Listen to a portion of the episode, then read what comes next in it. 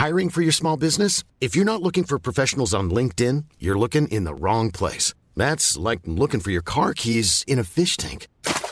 LinkedIn helps you hire professionals you can't find anywhere else, even those who aren't actively searching for a new job but might be open to the perfect role. In a given month, over 70% of LinkedIn users don't even visit other leading job sites. So start looking in the right place. With LinkedIn, you can hire professionals like a professional. Post your free job on linkedin.com slash people today.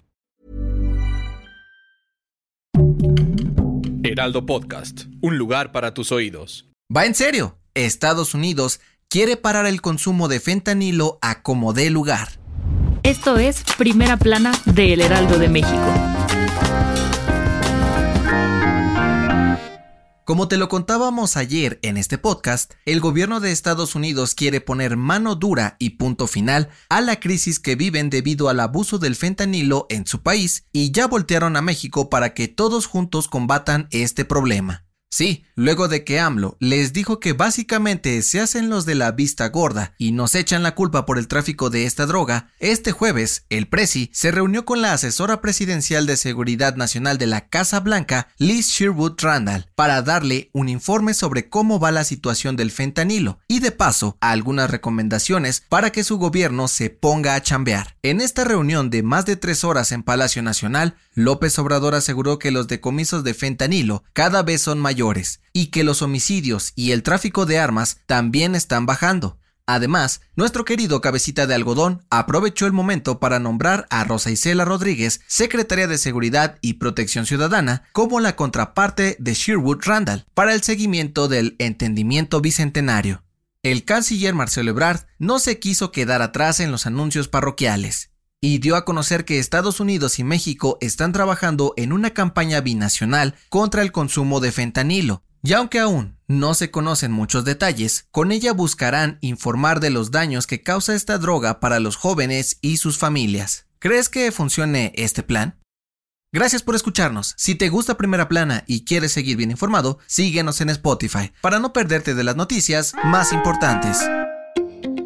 En junio del 2022, el gobierno de la CDMX anunció con bombo y platillo que iban a reemplazar la famosísima palma de reforma por una huehuete, pero este de plano nunca terminó por adaptarse y pegar. Debido a esto, a tan solo nueve meses de haberlo plantado, la Secretaría del Medio Ambiente de la capital informó que van a cambiarlo una vez más y en esta ocasión traerán a su hermanito, se trata de uno de los 123 árboles que llegaron desde Nuevo León el año pasado. Aunque el ahuehuete se ve más raquítico que taquito que venden afuera del metro, según las autoridades capitalinas no está muerto, sino que está dañado por factores externos y será trasladado al vivero Nezahualcóyotl para que reciba atención y se pueda recuperar. Se espera que el nuevo árbol sea plantado a finales de marzo para aprovechar el clima de la primavera, que supuestamente va a ayudarlo a adaptarse. Además, el gobierno de la CDMX dejará las vallas metálicas que rodean la glorieta para evitar que sea dañado. Por eso de que ya se estamparon contra el ahuehuete un par de veces. ¿Crees que finalmente este árbol florezca?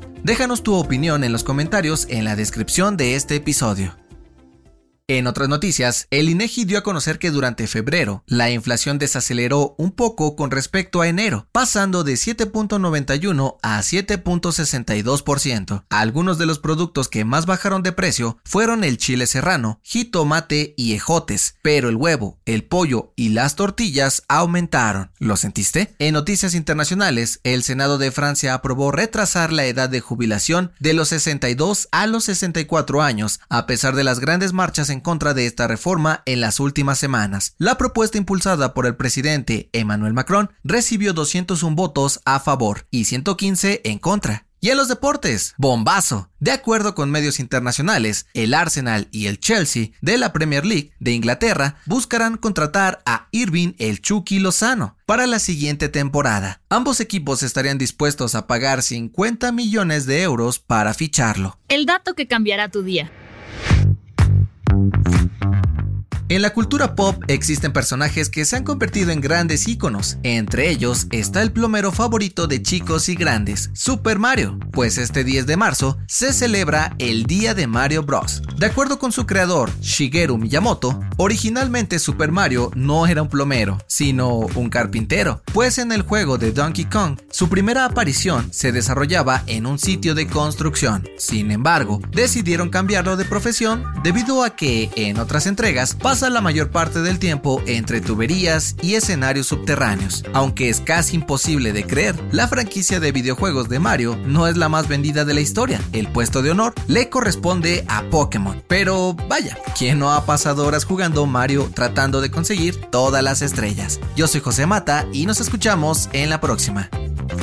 Esto fue Primera Plana, un podcast del Heraldo de México.